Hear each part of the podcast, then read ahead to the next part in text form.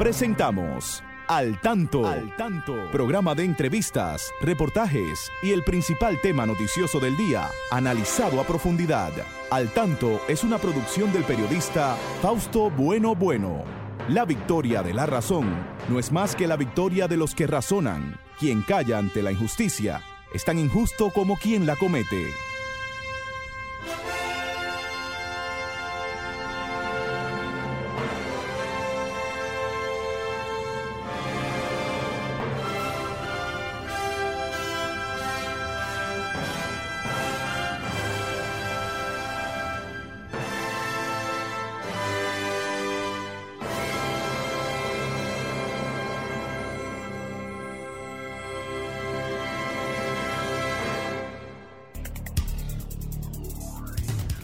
Hola, hola, muy buenas tardes, amigas y amigos. Aquí estamos con ustedes en este su espacio al tanto, al tanto con más de 46 años en la radio dominicana.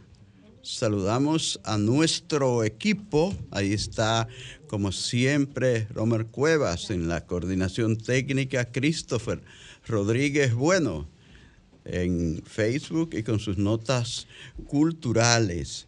Saludamos a don Federico Núñez Mañán, que siempre está eh, en colaboración con este programa. Que disfrute sus vacaciones. bueno, y siempre aquí a mi lado la licenciada Pastora Reyes, que nos trae temas también muy interesantes y sobre todo en, al tanto en la educación. Buenas tardes, pastora. Muy buenas tardes, Fausto. Saludo para todos nuestros oyentes que sabemos que están ahí como cada sábado, Fausto. Sí, Siempre al tanto. Como tú dices, tenemos hoy temas interesantes eh, para toda nuestra población. Muy especialmente esperamos la participación de las personas con discapacidad. Este, en este ya mañana día 3, ¿verdad, Fausto? Es el Día Internacional, día internacional de, la discapacidad. Y eh, también hay un Día Nacional de la Discapacidad, ¿verdad? Ah, sí, claro, porque el día 3 eh, eh, de diciembre también se fue decretado como Día Nacional de la Discapacidad por un decreto de la doctora Milagros Ortiz Bosch. Esto fue en el 2002. Ella era eh, presidenta interina en ese momento. Así es que hay que recordar, hay que recordarla a ella también. Aunque estamos en medio de duelo por todos estos acontecimientos que han sucedido alrededor de, de tránsito, ¿verdad? Ay, sí, cuántos. Lamentando siempre lo que sucede aquí con este bendito tránsito y la falta de educación y prudencia de muchos conductores, no todos, y también descuido de algunas de las autoridades. Pero ya veremos si, eh, como dicen, que el dominicano después que le roban le pone candado, Fausto. Bueno, bueno, pues nada, muchos temas para el día de hoy. Vamos a nuestra primera pausa comercial y regresamos para los comentarios. Tres accidentes de tránsito durante el primer día de diciembre. El primer día de diciembre, tres accidentes de tránsito ocurridos en la carretera Consuelo San Pedro de Macorís, la autopista Duarte y la avenida Luperón en la capital dejaron saldo de un muerto y varios heridos. Equipos del Sistema Nacional de Atención de Emergencia y Seguridad 911 los bomberos y la Dirección General de Seguridad de Tránsito y Transporte Terrestre acudieron al lugar para la asistencia y levantamiento del cuerpo. Ciudadanos están pidiendo la inspección de llantas, frenos y luces de vehículos y aplicar fuertes sanciones a los violadores de las leyes de tránsito. En la provincia de La Vega, el gobierno que encabeza el presidente Luis Abinader construye a través del Ministerio de Obras Públicas y Comunicaciones un mercado municipal, carreteras y varios puentes en esta provincia por un valor superior a los 649 millones de pesos que están en su etapa final e impactarán a miles de comerciantes, agricultores, y residentes de varias comunidades. En el municipio cabecera está en su fase final el mercado municipal con capacidad para más de 400 comerciantes. El puente de Sabaneta sobre el río Camú, que sustituye la vieja infraestructura que data desde el 1934 y que une a varios municipios en esta provincia con Villatapia, Salcedo, Tenares, San Francisco de Macorís y más de 20 comunidades. El mercado y el puente serán inaugurados por el presidente Luis Abinader a principios de febrero del 2024 y el segundo puente a mediados de este mes de diciembre. Gracias navideña es de hasta 4 mil dólares y se extenderá hasta el 15 de enero de 2024. La Dirección General de Aduanas anunció que dispuso la aplicación de la gracia navideña a partir de este viernes hasta el 15 de enero del próximo año. Esta información especifica que serán exonerados de impuestos de importación los regalos que traigan los turistas al país siempre y cuando no sobrepasen los 4 mil dólares quedan liberados o exonerados de todo tipo de impuestos de importación aquellos regalos que traigan al país los visitantes dominicanos residentes en el extranjero a familiares, amigos y relacionados en general cuyo costo en su conjunto no sobrepase los 4 mil dólares. ¿Tú has recibido alguno de esos regalos, Fausto? Bueno, esperamos que nuestra gente que viene de allí van a venir, van a venir cargados también. Qué bueno, qué bien que, que eh, se llegue hasta los 4 mil. habían llegado hasta 3 mil eh, dólares en años anteriores. Subieron mil más. Así es que. Pero tú crees que vengan tan cargados porque la economía por todos los lados no anda tan, tan bien, ¿verdad? Sí, pero siempre, siempre para las Navidades algo más aparece. Ojalá que así sea, eso es lo que esperamos. Y bueno, la verdad es que, Pastora, el, el, el tema este terrible de los accidentes de tránsito en el país es algo que sigue eh, preocupando. Ya contaban la víctima número 12 del accidente ahí en Quitasueño, en Jaina, y en, veo que en un primer día del mes ocurrían casi en tiempos muy, muy cercanos uno de otro, eh, tres accidentes que más, más o menos en la región este, región norte y Santo Domingo. Entonces, oye, pero ¿qué es lo que nos está pasando? ¿Qué va a pasar con esto de los accidentes de tránsito en el país? Yo recuerdo siempre al doctor Pedro Green en esos tiempos cuando trabajaba en el Hospital Darío Contreras, que siempre estaba, él haciendo, dándonos datos sobre este tema. Yo creo que ya han sobrepasado por mucho esos datos que nos daba eh, y ya se acercaba a 3.000 eh, personas muertas por año en aquella época. Hoy se habla de esa cifra o algo más. Es muy lamentable esta situación y sobre todo cuando hay accidentes que han podido evitarse, pastora, porque eh, en ese lugar donde ocurrió el accidente, donde la patana aplastó a un autobús lleno de pasajeros y que se fueron los dos por esa eh, cañada por ese precipicio. Eh, es algo que no fue la primera vez que ocurrió, es que había ya varios, varios, precedentes eh, en ese mismo lugar. porque es que es un lugar que Vamos a escuchar a este amigo oyente, Fausto. Sí. Hola, buenas tardes. ¿Con quién hablamos? ¿Desde dónde? Buenas tardes. Una amiga oyente, Laura Cuello de Santo Domingo. Yo he siempre los escucho aunque no llamo. Gracias, gracias, gracias Laura. Mire, le voy a hacer un comentario de mi experiencia. Yo soy vendedora, visito laboratorios desde el año 94. Y de ese tiempo para acá yo le puedo decir que la historia ha cambiado mucho. Aquí siempre han habido sus tapones, su gente sin educación, pero lo que estamos viviendo ahora es increíble. La falta de respeto de los vehículos grandes, llámese guaguas públicas, camiones, gente que anda en jipetas y en camionetas. Justamente hace un rato yo venía saliendo de un supermercado grande de aquí.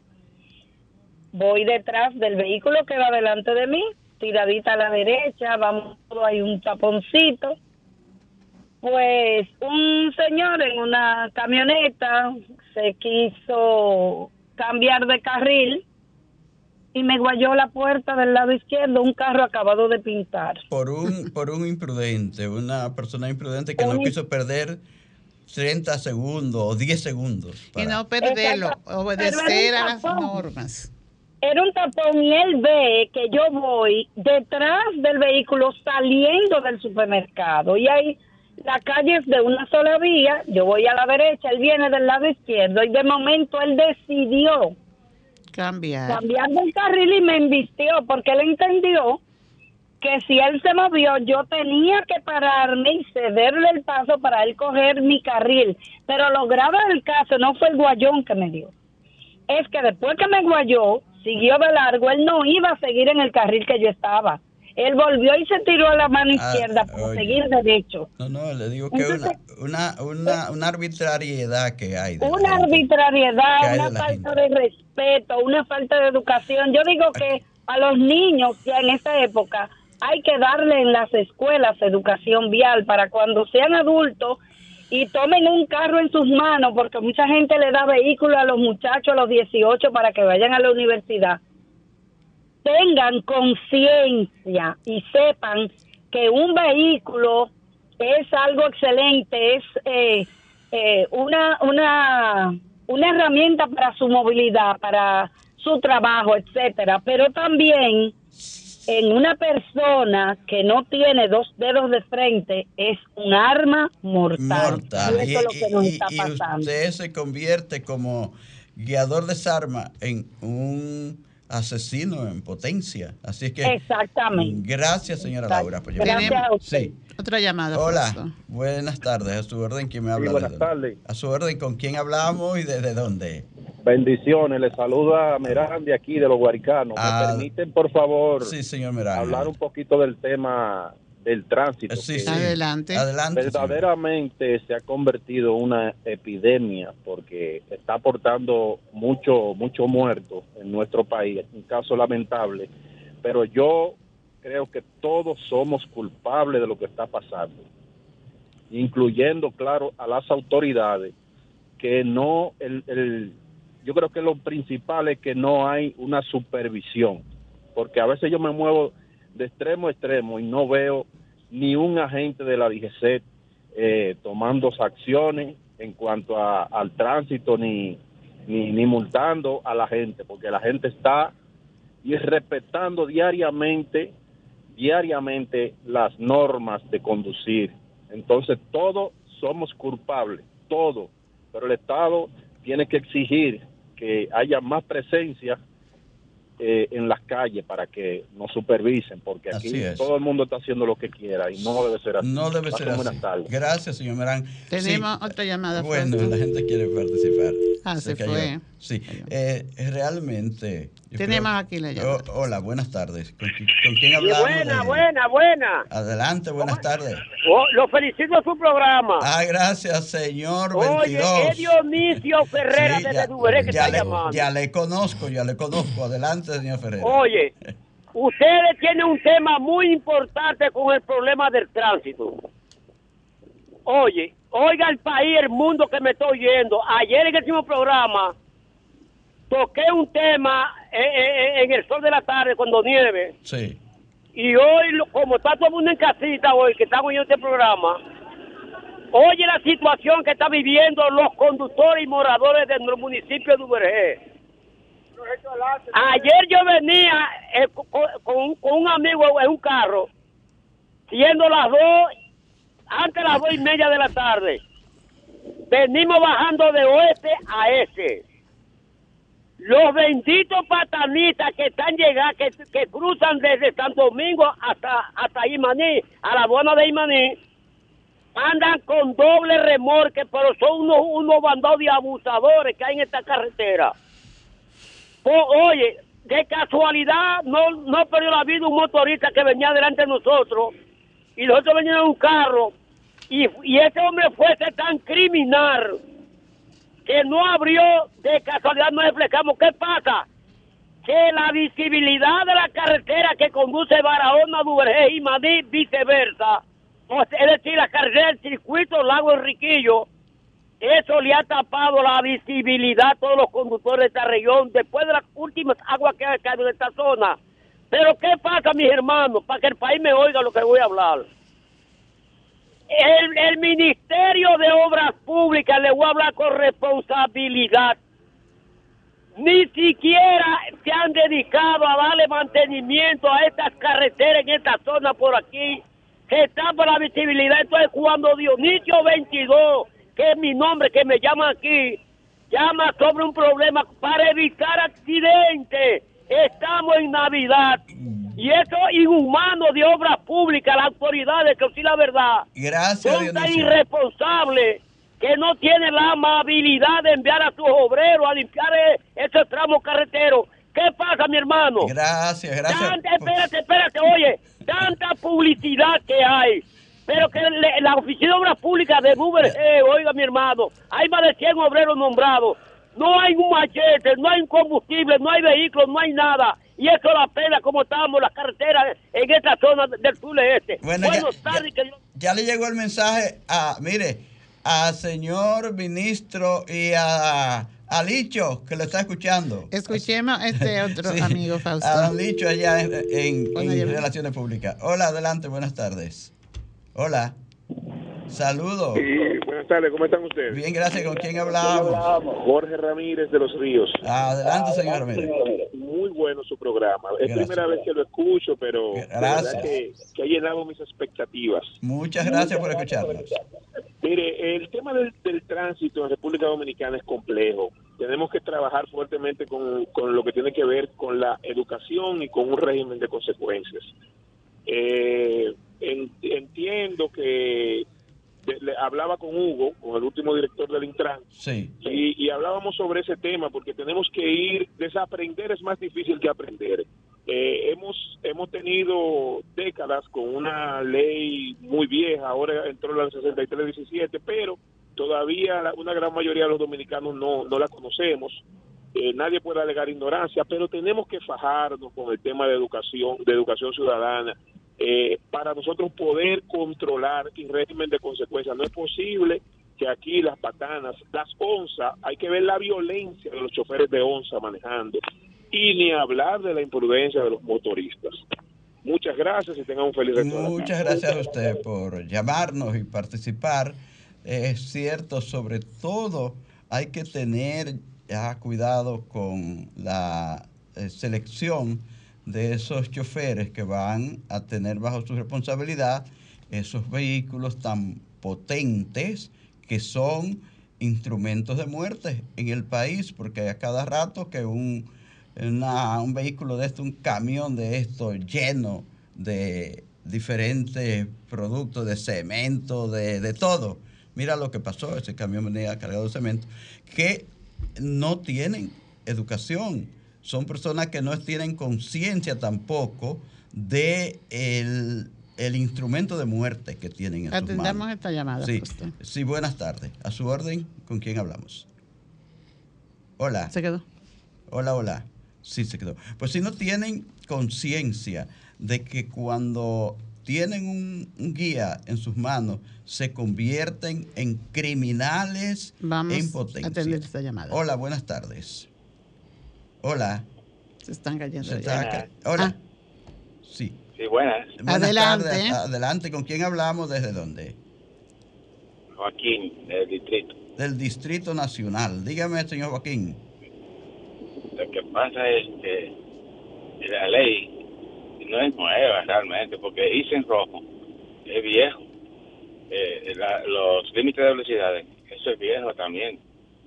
Lo que pasa es que no hay educación vial realmente. Y que, y que no, no, se, no hay quien se la haga cumplir, parece, a esa, esa ley a, los patanistas. No, hay autoridades. Eso. No hay nada. Porque ahora mismo, usted en cualquier vía, usted ve que es de una vía y ahí no importa, hay carros de vía a vía e incluso están las autoridades ahí y no hacen nada. También cuando hay señales de pare o señales de no estaciones, los carros se estacionan igualitos y, las autoridades no hacen nada. Entonces, si no hay autoridad del tránsito, no es por nueva ley, no es por nada, porque todas esas cosas son cosas viejas. Sí, gracias, señor, por su participación. Tenemos eh, otra eh, llamada. Otra llamada, bueno. A su orden. Dígame quién me habla y de dónde. Buenas. Hola. habla Alberto, del Distrito Nacional. Adelante, Alberto. Bueno, también nosotros, nosotros lo que sucede es que no tenemos control. Por ejemplo, la semana pasada yo venía en la circunvalación y me encontré de eso de las 8.30, 9 de la noche, me encontré varios vehículos que no tenían luz ni adelante ni atrás.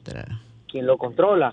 Pero aparte de eso, vemos la patada fuera un, un, carro privado que cambian de carril y se van en rojo. O sea, eh, muchas veces nos paran a nosotros que andamos en vehículos privados, pero como que el transporte público y el transporte pesado, como que no le ponen eh, la consecuencia el peligro que es cuando un camión tiene accidente, porque uno anda en un vehículo pequeño, uno tiene un accidente y se le, se le dañó el vehículo, pero un camión donde quiera que choca, deja muertes fatales. muchas muertes. Que las leyes y más lo que son vehículos de tránsito eh, público, o sea, lo, lo, lo que conchan y los vehículos pesados, hay que regularizarlo y aplicarle la ley más fuerte.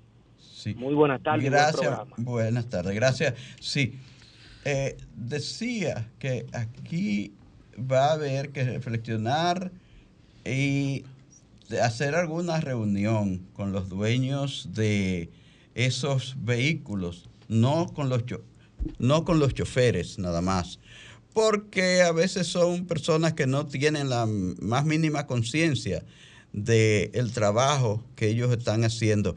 Pero los dueños de esos vehículos, que muchas veces los mandan a la calle con neumáticos que ya están gastados, que están viejos, eh, con problemas de, freno, con, cargas enormes. Entonces, eh, están poniendo a, la gente en un peligro con, eso.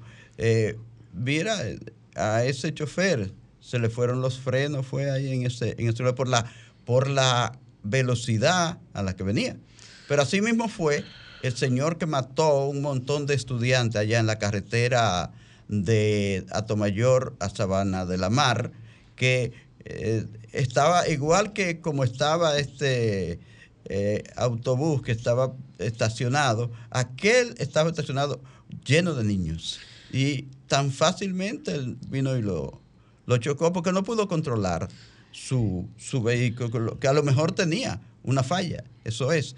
Yo creo que hay que hablar, nosotros sabemos y se sabe que los dueños de esos tipos de vehículos son personas de mucha, eh, de mucho poder. Muchas veces son personas de, mucho poder en la sociedad. Yo creo que con ellos es que hay que hablar para que tomen medidas y que contraten a personas más conscientes y personas que tengan la edad suficiente porque a veces le, le entregan el guía de una de esas patanas a un muchacho que ni siquiera sabe él cuidarse y, va, y mucho menos va a cuidar a los demás. Eso es así, Fausto. Yo creo que sobre este tema hay que comenzar, hay que buscar bien, bien, bien el, de dónde debe, partir todo esto. Pero antes vamos a una pausa, Sí, una emisora RCC Medium. Y le toca a la licenciada Pastora Reyes, al tanto con la educación. Muy buenas tardes de nuevo, mis amigos. Antes de desarrollar el tema central que tenemos para hoy, Fausto, de, de mucha importancia, que es el tema de la discapacidad, vamos a, a, dar lectura aquí a la colaboración que nos envía cada sábado la División de Servicios a Personas con Discapacidad del Departamento de Servicios al Público de la Biblioteca Nacional Pedro Enríquez Ureña con las efemérides literarias dominicanas de la semana. Cayetano Rodríguez murió el 28 de noviembre de 1953. Un geógrafo e historiador escribió la geografía física, política, histórica de la isla de Santo Domingo o Haití. Francisco Gregorio Villini murió el 28 de noviembre de 1897. Autor fue presidente de la República Dominicana y su obra emblemática Bunny o Gracia y Antoñita, una novela costumbrista. Jacobo Moquete nació el 28 de noviembre de 1933. Fue educador, filósofo. Sus obras más conocidas, Filosofía de la Educación e Investigación Histórica. Andrés L. Mateo nació el 30 de noviembre de 1946, un filólogo, educador, actual embajador de la República Dominicana ante la UNESCO, su obra más conocida, Penélope y Pisar los Dedos de Dios. Esto es una colaboración, como dijimos, del Departamento de Servicio al Público de la Biblioteca Nacional Pedro Enrique Sureña y su unidad de servicio a las personas con discapacidad. A propósito de esto, Fausto, estábamos hablando al inicio del programa de que el 3 de diciembre es el Día Internacional de las personas con discapacidad. Eh, vamos a dar lectura, por considerarlo de mucha importancia y muy realista, el mensaje que eh, publica hoy el secretario general de las Naciones Unidas para este año. Antonio Guterres. Antonio Guterres. Y dice, este año, el Día Internacional de las Personas con Discapacidad nos recuerda que para lograr los objetivos de desarrollo sostenible hace falta cumplir la promesa de no dejar a nadie atrás, especialmente a los 1.300 millones de personas con discapacidad en todo el mundo. Hoy en el Ecuador de la Agenda 2030, las personas con discapacidad siguen enfrentándose a una discriminación sistémica y a barreras que restringen su inclusión significativa en todos los ámbitos de la sociedad. Un desarrollo verdaderamente sostenible para las personas con discapacidad exige centrarse de forma muy específica en sus necesidades y derechos, no solo como beneficiarios, sino como contribuyentes activos en la vida social, económica y política. Esto significa garantizar que las personas con discapacidad estén presentes en todas las mesas de toma de decisiones, de acuerdo con la Convención sobre los Derechos de las Personas con Discapacidad y en todas las actuaciones de los países para lograr los objetivos de desarrollo sostenible, desde la erradicación de la pobreza hasta la salud, pasando por la educación y la acción por el clima. Las Naciones Unidas predican con el ejemplo a través de su estrategia de inclusión de la discapacidad y apoyando a los Estados miembros en su impulso hacia el progreso para y con las personas con discapacidad. En este día tan importante, hago un llamamiento al mundo para que trabaje codo a codo con las personas con discapacidad para concebir y ofrecer soluciones basadas en la igualdad de derechos en todos los países y comunidades.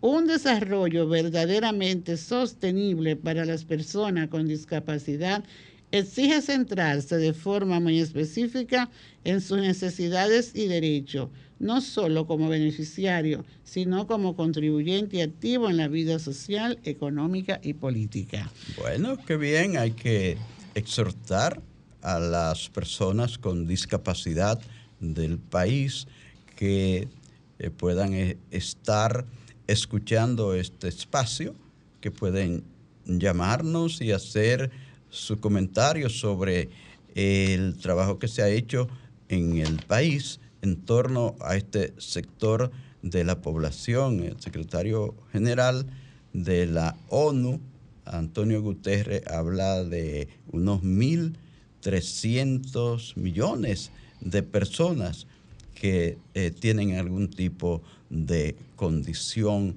especial. Entonces, hoy... y saber, Fausto, que el 80% de esa población vive en países en desarrollo. Ah, sí. O sea que son personas vulnerables.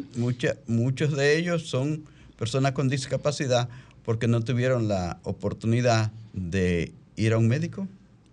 Claro, de ir a una escuela. De ir a una escuela también. Porque cuando una persona eh, con algún tipo de condición de discapacidad este, se forma, se, se educa, se adquiere una, una, un oficio, cual sea.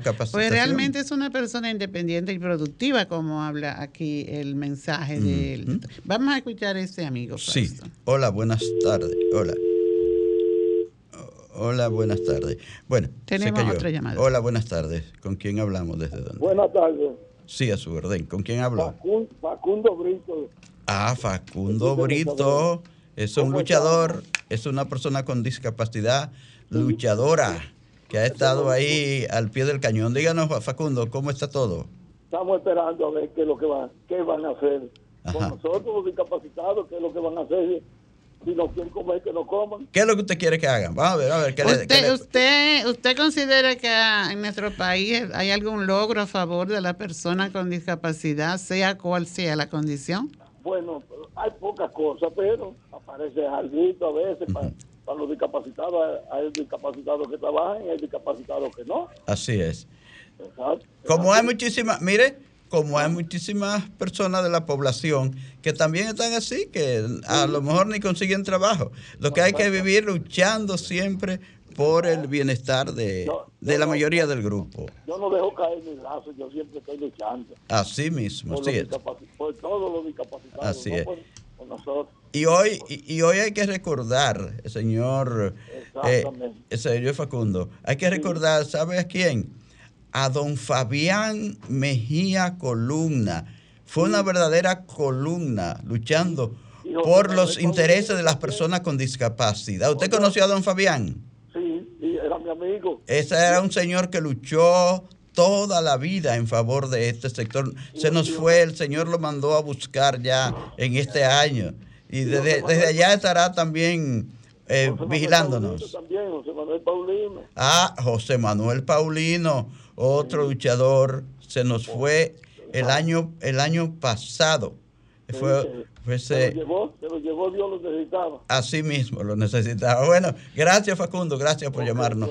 Eh, otros amigos con discapacidad que quieran llamarnos, bueno. Sí, Fausto, mira, hay que comentar porque eso sirve de estímulo para la misma población con discapacidad, en nuestro caso la visual nosotros tenemos muchos ejemplos de gente luchadoras y es bueno recordar, así como tú lo hiciste eh, con el... A don Fabián, Mejía Columna y a otros tantos en, el, ámbito femenino, a las mujeres, eh, Dolores López. Ah, sí, fue Dolores López fue una de las primeras alumnas que llegó a la Escuela Nacional de Ciegos. Sí y se preocupó por su superación y por la de las mujeres ciegas también en el país. Dolores tenía una crianza enorme de conejos, Fausto, que ella misma lo, lo atendía, eh, hacía negocios, ¿verdad? Y no fue una persona, y una persona de escasos recursos, pero nunca se le vio mendigar. Entonces, es importante que entre la población con, con discapacidad se mantenga un liderazgo, porque este, la gente cambia de actitud cuando ve el propio sujeto que tiene la condición hablar y actuar.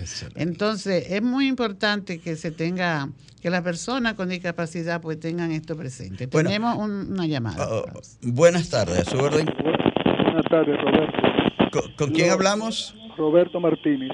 Adelante, Roberto. Mire, lo que voy a contar con lo que dice usted y su querida esposa. Sí.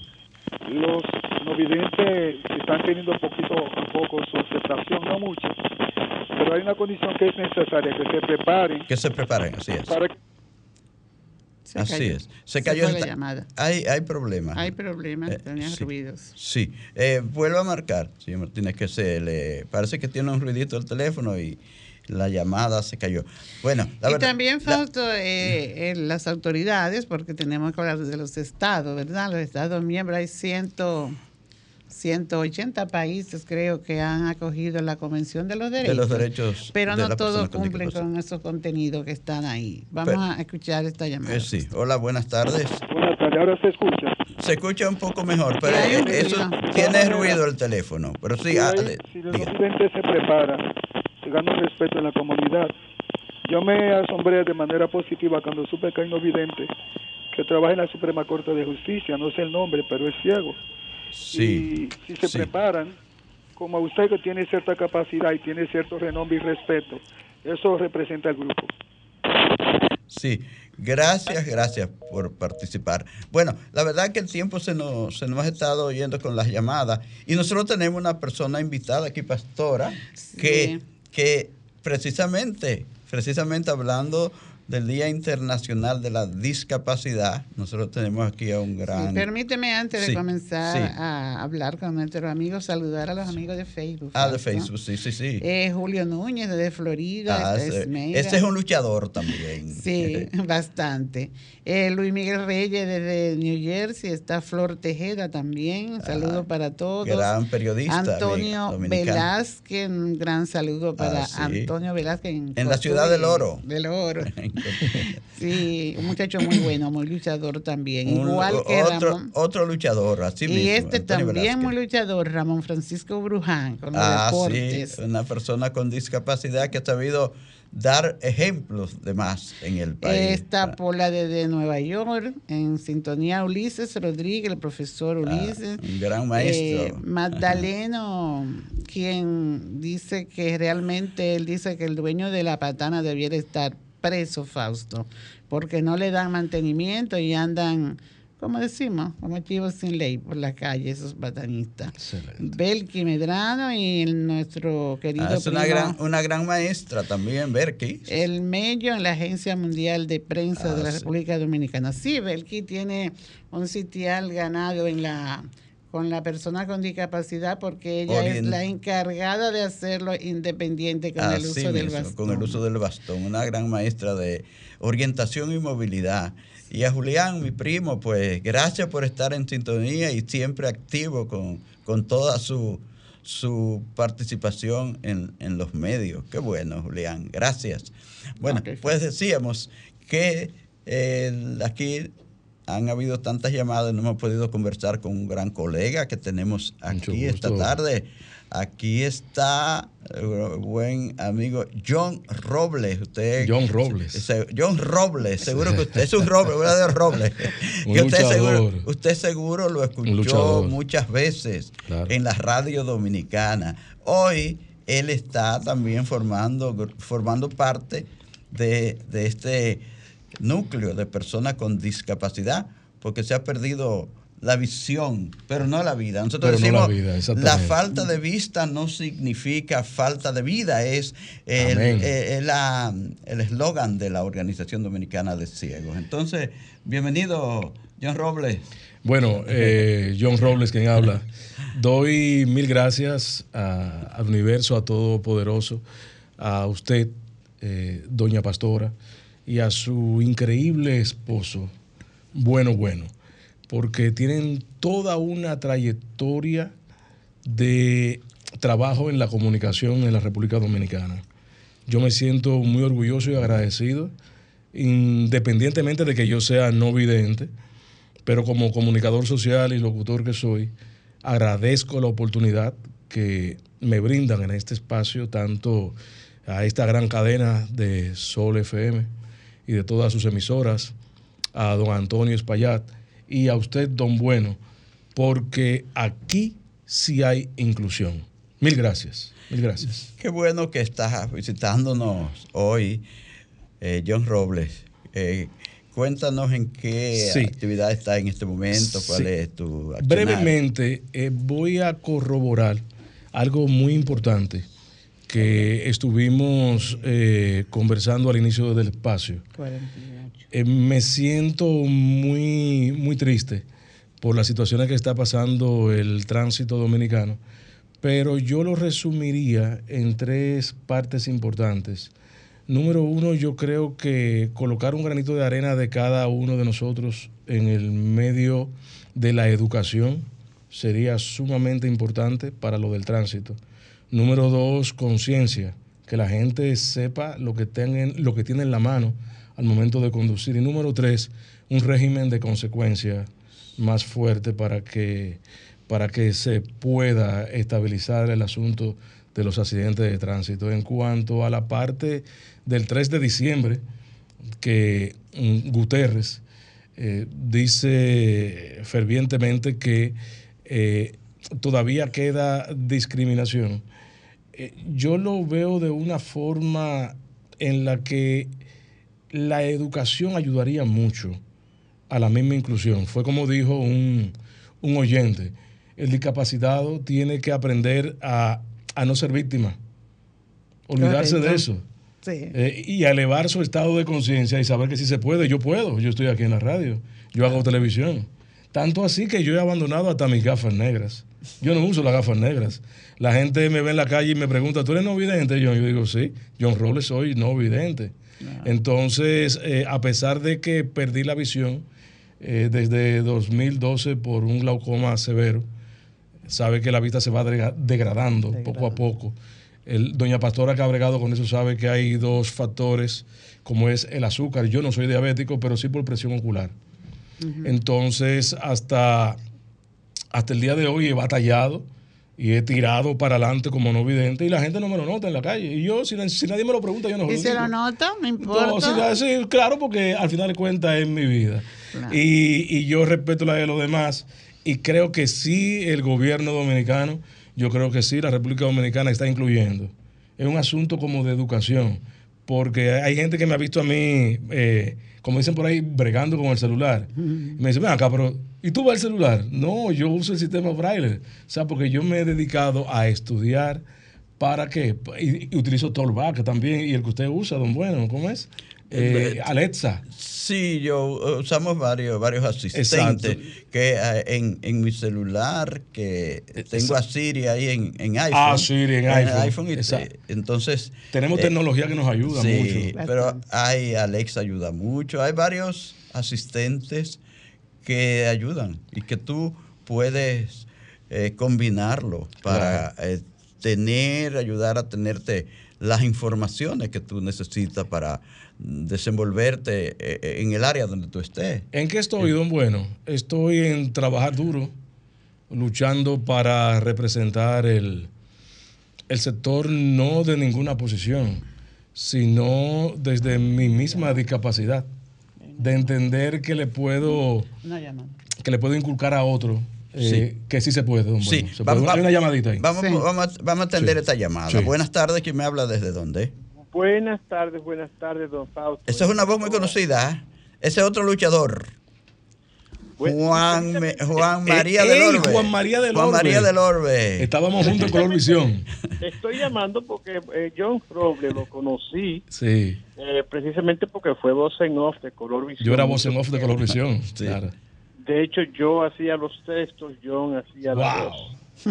Y, y de hecho también recuerdo, John, una, eh, un, un experimento con una escuela de locución que intentaste hacer, que fue interesantísimo. Exacto, sí, sí, claro. De hecho, introdujo nuevos estilos en la forma de hacer comunicación, es decir, hacerla más alegre, pero sin, sin caer en excesos, es decir, Exacto. un poco la formalidad, como decimos, de la escuela o de Otto Rivera, pero manteniendo un nivel de respeto y, y bien interesante. Así que, John, de verdad que me, me, me llenó mucho de alegría escucharte. Oye, hermano mío, y sobre todo, escúchame que te interrumpa, quiero, quiero darte las gracias por el aprecio que tienes sobre mí y también darle las gracias a don Iván Ruiz, que cuando yo estaba en Color Visión como voz en off, nos dio esa gran oportunidad que necesitábamos. Iván Ruiz, mi respeto y mi cariño para usted. Dice que no.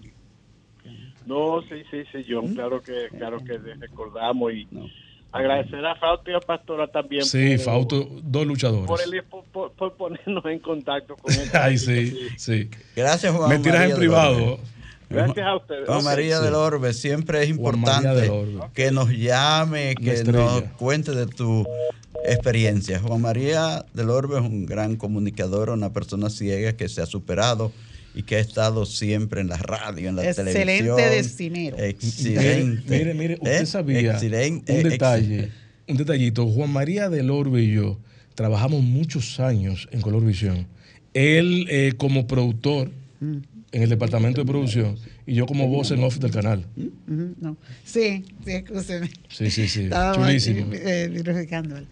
Tenemos, adelante, hasta adelante, señor John, si tienen todavía algún mensaje más. Eh, no, eh, le quiero dar un mensaje muy efusivo a la, a la teleaudiencia de Sol FM y a cualquiera que me esté escuchando, que sí se puede, podemos.